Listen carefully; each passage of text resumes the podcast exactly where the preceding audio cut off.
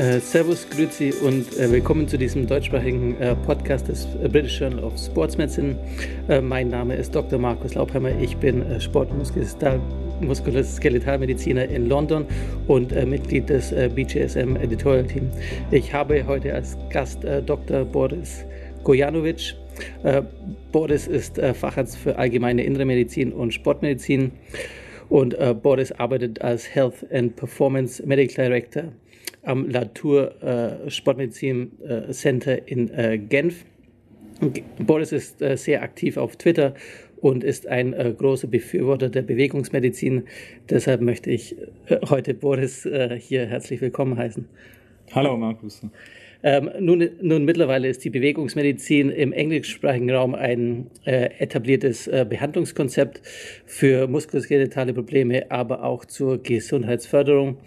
Und ich ähm, wollte dich fragen, ob du uns eine kleine Einführungs, äh, Einführung in die Bewegungsmedizin geben könntest. Ja, danke. Zuerst möchte ich sagen, äh, dass es eine, eine Ehre ist, äh, mit dir hier zu sprechen, zu einem Podcast. Und äh, ja, Bewegungsmedizin ist äh, ein Thema, mit dem ich äh, mich jetzt äh, viel beschäftige und ich denke, es ist eigentlich die größte Opportunität des äh, öffentlichen Gesundheitswesens. Und ähm, es gibt so viel, was man heutzutage machen konnte durch Bewegung, um die Gesundheit zu fördern. Aber anscheinend, obwohl man schon viel von der Forschung und von der Epidemiologie wisst, hat man es noch nicht geschafft, das in der Praxis wirklich äh, zu bringen. Und ähm, vielleicht konnte man einige, einige Sachen anschauen zuerst. Eine Frage wäre, wo, wo, wo liegt jetzt die, die, das Verbesserungspotenzial? Man denkt oft Herz, natürlich, äh, Metabolismus, Diabetes, aber es gibt auch natürlich ähm, Benefit für äh, muskuloskeletale Probleme. Bewegung wird nicht nur auf den Gefäßen, sondern auch natürlich auf den Muskeln, Sehnen und das Bewegungsapparat. Und das Ganze hat einen positiven Effekt auf äh, die Gelenke. Und ähm, das vielleicht vergisst man, weil heute man denkt, also es ist wichtig, wichtig für Herzgesundheit, aber es ist auch wichtig für das ganze Körper natürlich. Okay, dann, dann lass uns doch gleich mal in die äh, äh Praxis einsteigen und einen äh, praxisnahen Fall anschauen. Äh, wie wir heute äh, hier in Barcelona gehört haben, ist Bewegung bringt Heilung. Und erst kürzlich veröffentlicht wurde im BGSM ein Editorial über degenerative Meniskusrisse. Und deshalb wollte ich dich fragen, wenn jetzt zu dir ein 50 Jahre alter ähm, Skifahrer kommt, der gerade ein MRT gehabt hat und einen degenerativen Meniskusriss zeigt, mit äh, vielleicht ein bisschen Schmerzen, aber keinen mechanischen Symptome. Was würdest du äh, diesem Patienten raten? Ja, also typischer Patient, diesen äh, sieht, sieht man oft in der Klinik. Ähm, gut, also dieser ist ein Skifahrer, er treibt schon Sport. Äh, bei ihm ist die Motivation, sich zu bewegen, nicht wirklich ein Problem. Aber ähm, üblicherweise die Leute kommen und die haben jetzt einen Bericht von MRT oder die haben etwas gelesen und es sagt Riss und man denkt, ja, also Riss äh, muss dann zur äh, Operation führen. Und die Leute kommen schon mit diesen Fragen und die haben vielleicht auch äh, einen anderen Arzt gesehen oder einen Orthopäden und der könnte da helfen durch die Operation. Aber die Realität ist, dass man jetzt beweisen konnte, und es gibt verschiedene Papers auch, ähm, die darauf hinweisen, dass die operative Maßnahmen bei degenerativen Meniskusrisse nicht unbedingt äh, nötig ist. Und da vielleicht könnte man die, die Papers von Sivonen in New England Journal of Medicine 2013 oder noch in 2015 in BMJ wurde ein Paper veröffentlicht. Also zu unserem Fall hier, was könnte ich machen? Ich denke natürlich zuerst, wenn es äh, akute Zeichen gibt, Entzündungszeichen, Flüssigkeit im Gelenk, dann muss man erst das behandeln. Äh, sei es mit der Physiotherapie, mit äh, Ruhe am Anfang oder Eis, äh, wie üblich. Also das sind wirklich die üblichen Maßnahmen. Zuerst das zu beruhigen. Dann kommt äh, natürlich äh, Kraft- und Stabilisationstraining. Extrem wichtig, aber so bald wie möglich, weil wenn man nichts in den ersten Tagen schon macht, dann kommt es sehr schnell zur Atrophie und ähm, also diese Arthrogenic Muscle Inhibition wird äh, sehr schnell durch die Gelenksflüssigkeit äh, verursacht und man sollte dagegen so, so früh wie möglich kämpfen. Also Krafttraining, Muskelaktivation, am Anfang muss es wirklich nicht hart sein, sondern ganz leichte Muskelaktivation, das wird der Physiotherapeut machen oder der Patient auch zu Hause. Einfach beim Sitzen kann er auch Übungen machen. Gut. Dann, man sollte die Bewegung fördern. Äh, viel zu oft hört man, dass äh, die Patienten, die so ein, ein Event im Knie gehabt haben und Schmerzen und äh, Meniskusriss, die, die machen nichts oder die haben äh, Krücke für einige Wochen, die bewegen sich nicht. Und das ist natürlich, äh, das ist ungünstig, auch für Herz-Kreislauf-System und nicht nur für das Gelenk. Und dagegen muss man aufkämpfen. Also wie können sich diese Patienten bewegen? Natürlich, es hat mit der Umgebung des Patienten zu tun. Ähm, in der Physiotherapie, in der Rehabilitation kann man natürlich mit der Wasserbewegung anfangen, äh, sei es Schwimmen oder äh, Laufen einfach im Wasser oder Radfahren oder es gibt andere Übungen, die man machen kann. Je nachdem auch der Patient, was er zu Hause hat oder wie er sich äh, wohlfühlt, kann er auch laufen, anfangen und äh, das wird alles äh, ihn ein bisschen weiterbringen. Gut, worauf muss man dann aufpassen? Man soll nicht zu viel tun und da die Belastung, die Adaptation der Belastung soll auch äh, die, die Kapazität des Patienten entsprechen. Wenn er negativ reagiert, hat stärkere Schmerzen nach der Behandlung oder nach der Bewegung, dann muss man ein bisschen rücktreten, ein bisschen weniger machen weniger Impact, äh, einfach diese Load äh, Management, das so wichtig ist. Und wir wissen das von unseren Athleten, aber es ist auch so wichtig für die Patienten, die, die nicht Athleten sind, aber die einfach in dieser Re Rehabilitationsphase sind. Das ist zur Behandlung äh, durch Bewegung, aber vielleicht kann man auch die biomechanische äh, Sache ein bisschen anschauen auch. Ähm, wenn, wenn jemand in, äh, im Innenkompartiment Schmerzen hat, also Innenmeniskusriss, dann kann man vielleicht ähm, die Beinaxis-Training ähm, etwas weiterbringen. Man kann auch mit Einlagen arbeiten, sodass es ein bisschen den ähm, medialen Kompartiment entlastet. Und es muss nicht sehr viel sein, aber unsere Patienten sagen uns sehr oft, dass es äh, viel hilft und äh, dass die sich besser bewegen können. Dann natürlich ähm, Ziel für diesen Patienten ist, dass er wieder Ski fahren kann. Und dann muss man muss natürlich eine klassische Vorbereitung für die Skisaison machen. Das ist alles, was wir schon angesprochen haben, aber vielleicht jetzt ein bisschen in, im spezifischen Bereich für Skifahren. Okay, danke. Das hört sich ja an, dass die Bewegungsmedizin vielleicht sogar die primäre Therapie für einen degenerativen Meniskusriss sein sollte. Dann ist auch interessant natürlich die äh, internistischen Indikationen und äh, vielleicht äh, ein weiteres klassisches Beispiel ist ein 60-jähriger, vielleicht leicht übergewichtiger Manager, der gerade mit Bluthoch Bluthochdruck diagnostiziert worden ist und äh, der jetzt zu dir kommt, mehr oder weniger wie Churchill und meint, äh, ja, Sport, das ist eigentlich nichts für ihn. Aber wie kannst du so jemandem helfen? Ja, also jetzt, das ist mehr ein Challenge. Und äh, diesen, diesen Typ sehe ich auch. Also, und äh, der kommt und ich habe sogar einen Patient, der gesagt hat, so, ich bin Churchill und äh, no Sport für mich. Ähm, aber 60 Jahre alt, er weiß schon, dass es mit, er mit Gesundheit einige Probleme hat, übergewichtig, Bluthochdruck schon behandelt, aber wie kann er einen Schritt weiterkommen? Da haben wir diese große Opportunität, ich denke, für diese Person. Es gibt einige Fragen, die sofort äh, ins Bild kommen und das ist Sicherheit. Wie äh, gefährlich ist es, mit Bewegung anzufangen oder welche Intensität? Zuerst muss man es aufklären äh, der Kardiologe da spielt eine Rolle mit uns und wir machen eine Ergometrie oder einfach ähm, Herzprobleme auszuschließen.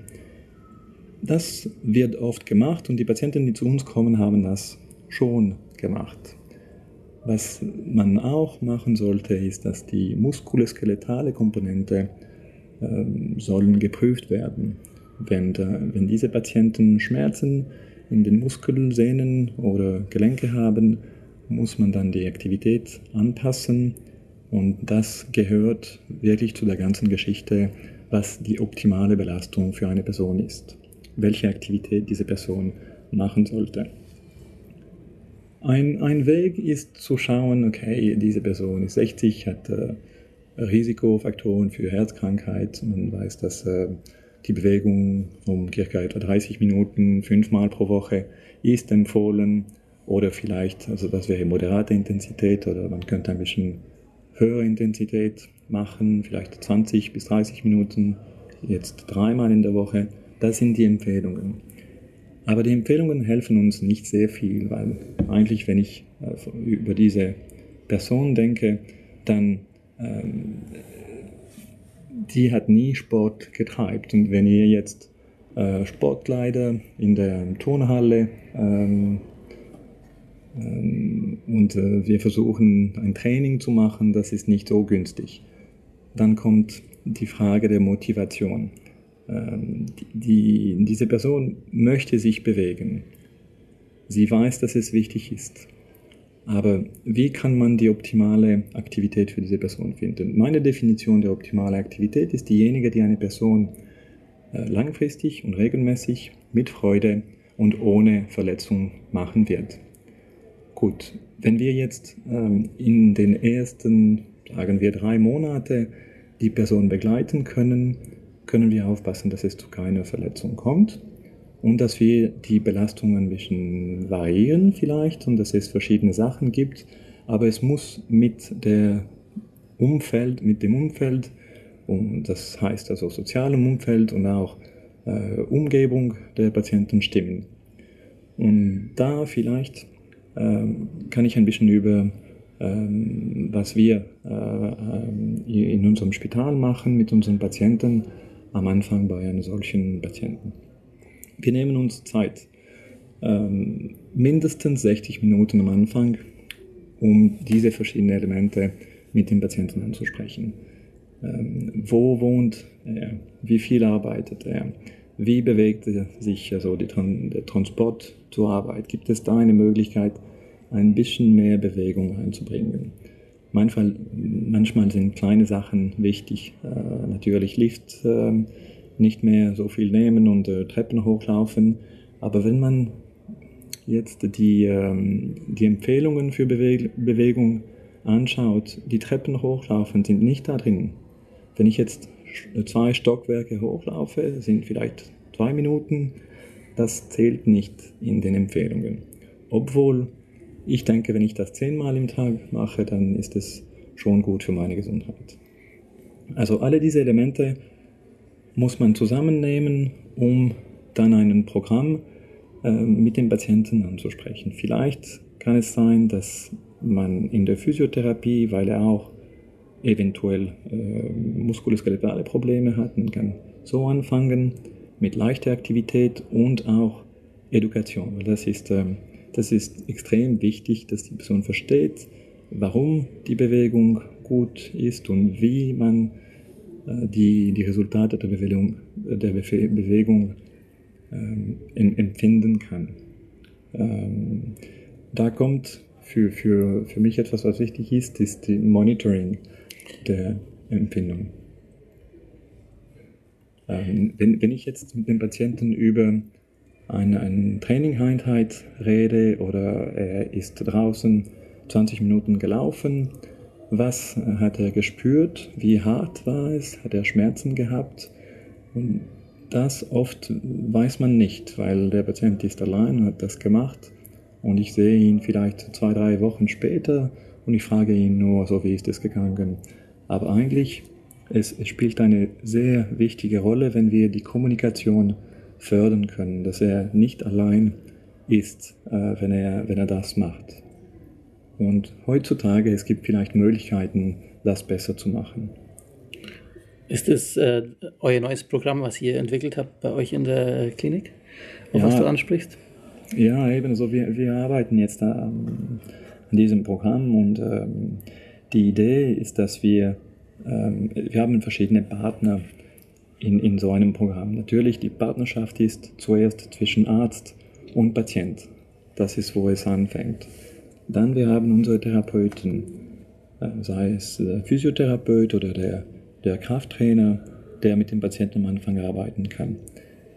Dann natürlich kommen andere Personen äh, da drin, wie zum Beispiel die Ernährungsspezialisten, die auch da eine Rolle spielen können, weil ähm, Gewichtzunahme oder Abnahme ist oft, äh, also Abnahme ist wünschenswert auch, aber es ist nicht der erste Ziel. Der erste Ziel ist wirklich, dass man sich mehr bewegt.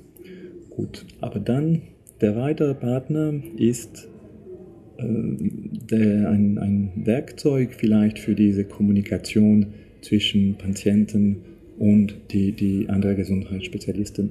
Und da durch die Technologie kann man äh, die, die Mobilgeräte nutzen. Und das hat man bis jetzt nicht sehr viel gemacht.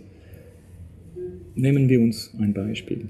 Ich sehe sehr oft Patienten, die solche Geräte haben, also sei es der Smartphone oder eine, ein Messer äh, wie Pulsuhrmessung oder Messer von äh, Accelerometrie oder Bewegung, aber die wissen nicht genau, was äh, sie mit diesen Werkzeugen machen können.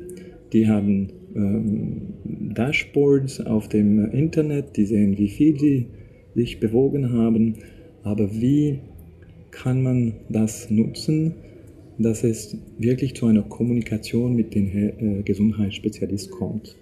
Und das ist, was wir machen möchten. Es geht durch die Entwicklung einer App und die Patienten haben irgendeine Bewegung, die die machen, äh, kommt zurück zu uns. Wir können schauen, wie viel an einem Tag die Person sich bewogen hat.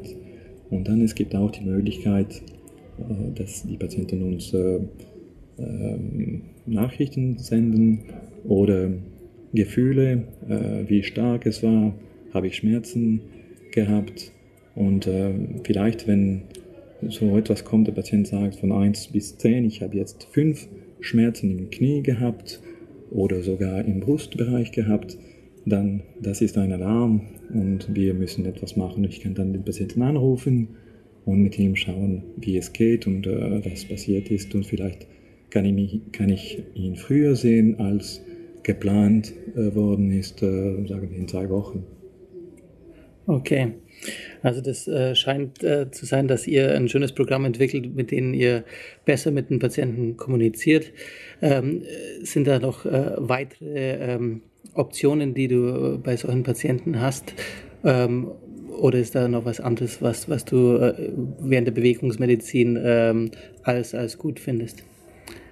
Ja, vielleicht, ich denke immer, wir haben Patienten gesehen, die uns sagen, ja, so Bewegung ist nicht für mich. Ich habe schon versucht und äh, es ist nicht gut gekommen. Ich fühlte mich nicht so wohl und äh, man denkt oft, ja, also vielleicht ist die Person ein bisschen faul gewesen oder ähm, hat nicht wirklich die richtige Motivation und man gibt zu. Ähm, vielleicht konnte man auch an verschiedene Elemente, die wir von der Forschung haben, denken. Es gibt Leute, die, die, richtig, äh, die, recht nicht gut auf ähm, Bewegung reagieren. Normalerweise, man weiß, dass äh, die, zum Beispiel Bluthochdruck wird besser oder äh, Insulin sollte niedriger sein oder Cholesterin sollte senken, nachdem man sich bewegt. Aber die, die Gruppe von Bouchard in Kanada hat gezeigt in die Heritage Family Studies, dass es einen kleinen Anteil von Personen gibt, die nicht so gut auf Bewegung reagieren. Eigentlich 5 bis 6, 7 Prozent von Patienten haben einen negativen Effekt der Bewegung. Hochdruck, äh, also Blutdruck wird höher als niedriger und, ähm, und darauf sollte man aufpassen. Deswegen soll man den Patienten monitorisieren. Klar, man, man wird äh, Blutdruck messen, aber auch, was äh, wir man sollte zuhören, was er sagt. Wenn er sagt, ja, das stimmt nicht bei mir, laufen regelmäßig, äh, das, das geht nicht, ich habe das nicht gut empfunden. Was man auch weiß, ist, dass die Genetik hat gezeigt, dass gewisse Leute besser auf Krafttraining ansprechen als auf Ausdauertraining. Und vielleicht diese Leute, die negativ reagieren auf eine gewisse Art von Anstrengung, könnten von einer anderen Art von Übungen äh, besser profitieren.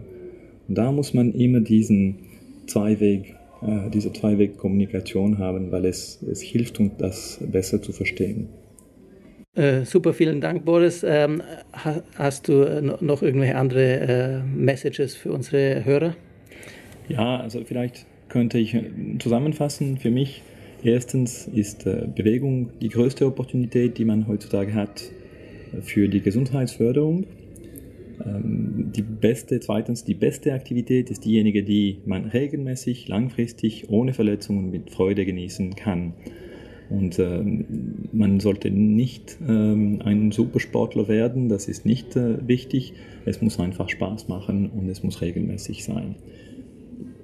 Drittens, der Patient weiß am besten, wie es ihm geht und wie er ähm, auf der Anstrengung ähm, anspricht. Und man muss den Patienten zuhören und Viertens, die Technologie kann uns dafür helfen, weil wir können verschiedene Parameter monitorisieren, die subjektiven Schmerzen, Belastungsintensität, also solche Sachen, aber auch dann objektiven Parameter, die uns sagen, ob der Patient gut anspricht oder nicht. Okay, äh, vielen Dank. Das hört sich ja an, als hätte die Bewegungsmedizin äh, große Zukunft. Ähm, das ist das Ende dieses äh, deutschen, äh, deutschsprachigen Podcasts. Äh, das BGSM ist sehr aktiv auf Twitter unter äh, BGSM-BMJ und auch auf Facebook. Ähm, ich wünsche euch, wie das BMJ so schön sagt, ähm, einen bewegungsreichen Tag. Bis bald.